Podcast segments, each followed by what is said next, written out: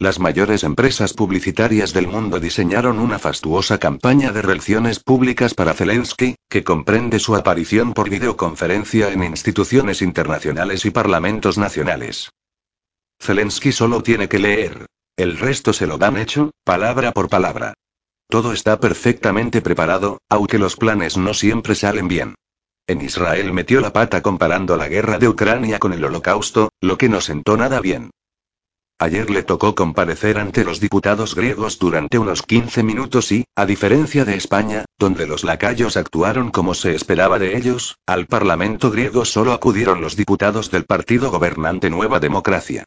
Los del Partido Comunista de Grecia, que, y los reaccionarios de Solución Griega abandonaron el salón de plenos y se ahorraron la demagogia vacía. A los cretinos de Siriza les sorprendió el show porque junto a Zelensky apareció un nazi del batallón Azov. Los reyes del marketing volvieron a fallar. Siriza calificó de inaceptable esa aparición y se excusó. Lo de Zelensky tiene un pase, pero lo del nazi les pilló de sorpresa.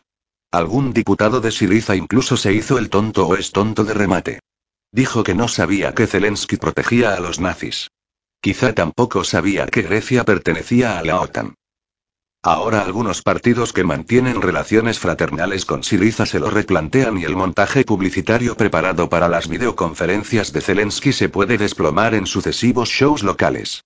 El aquel chipriota ha anunciado que boicoteará la comparecencia de Zelensky en su parlamento. Antes de conceder la palabra al nazi, Zelensky se llenó de acusaciones contra la Rusia nazi. Pero los griegos saben muy bien lo que es el Tercero Reich ya que su país fue ocupado por ellos en la Segunda Guerra Mundial.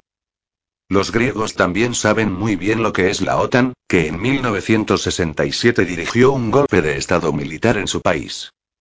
Tienen fresca en la memoria que Turquía, otro país miembro de la OTAN, invadió Chipre en 1974 por encargo de Kissinger, y aún mantiene en la isla una enorme fuerza de ocupación militar. Los griegos tampoco han olvidado los bombardeos e invasiones de Yugoslavia, Irak o Libia. Según una encuesta publicada el miércoles por el diario griego Democratia, el 71,6% de los griegos está en contra de la decisión del gobierno de suministrar armas a Ucrania y el 55% se oponen a la invitación a Zelensky para hablar ante el Parlamento. Cuando los griegos vieron a un miembro del batallón Azov, una cabecilla mafioso, hablando en su parlamento, la indignación estalló en las redes sociales. Todos los partidos de la oposición condenaron la comparecencia. El antiguo primer ministro del partido gobernante Nueva Democracia, Antonis Samaras, lo calificó de grave error. La polémica se ha trasladado a Chipre. ¿Cómo es posible que esos diputados europeos que alardean de democracia en cada discurso que pronuncian admitan la presencia de un carnicero nazi?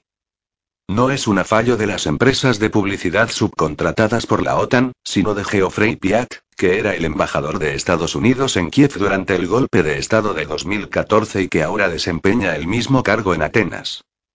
El imperialismo y el fascismo van de la mano. Las mismas tropas de asalto a las que Piat encargó el golpe de 2014 en Kiev reaparecen ante el Parlamento griego ocho años después para desmentir a quienes quieren convertir al fascismo ucraniano en un asunto anecdótico, propio solo de ciertos grupos o unidades militares. En Grecia han aprendido una lección importante. La guerra de Ucrania se está desenvolviendo en medio de una grave crisis política y económica, que se va a acentuar progresivamente como consecuencia de las sanciones contra Rusia. La lucha contra la OTAN y contra el fascismo, que son dos caras de la misma moneda, deben estar vinculadas a las más elementales reivindicaciones cotidianas del movimiento sindical.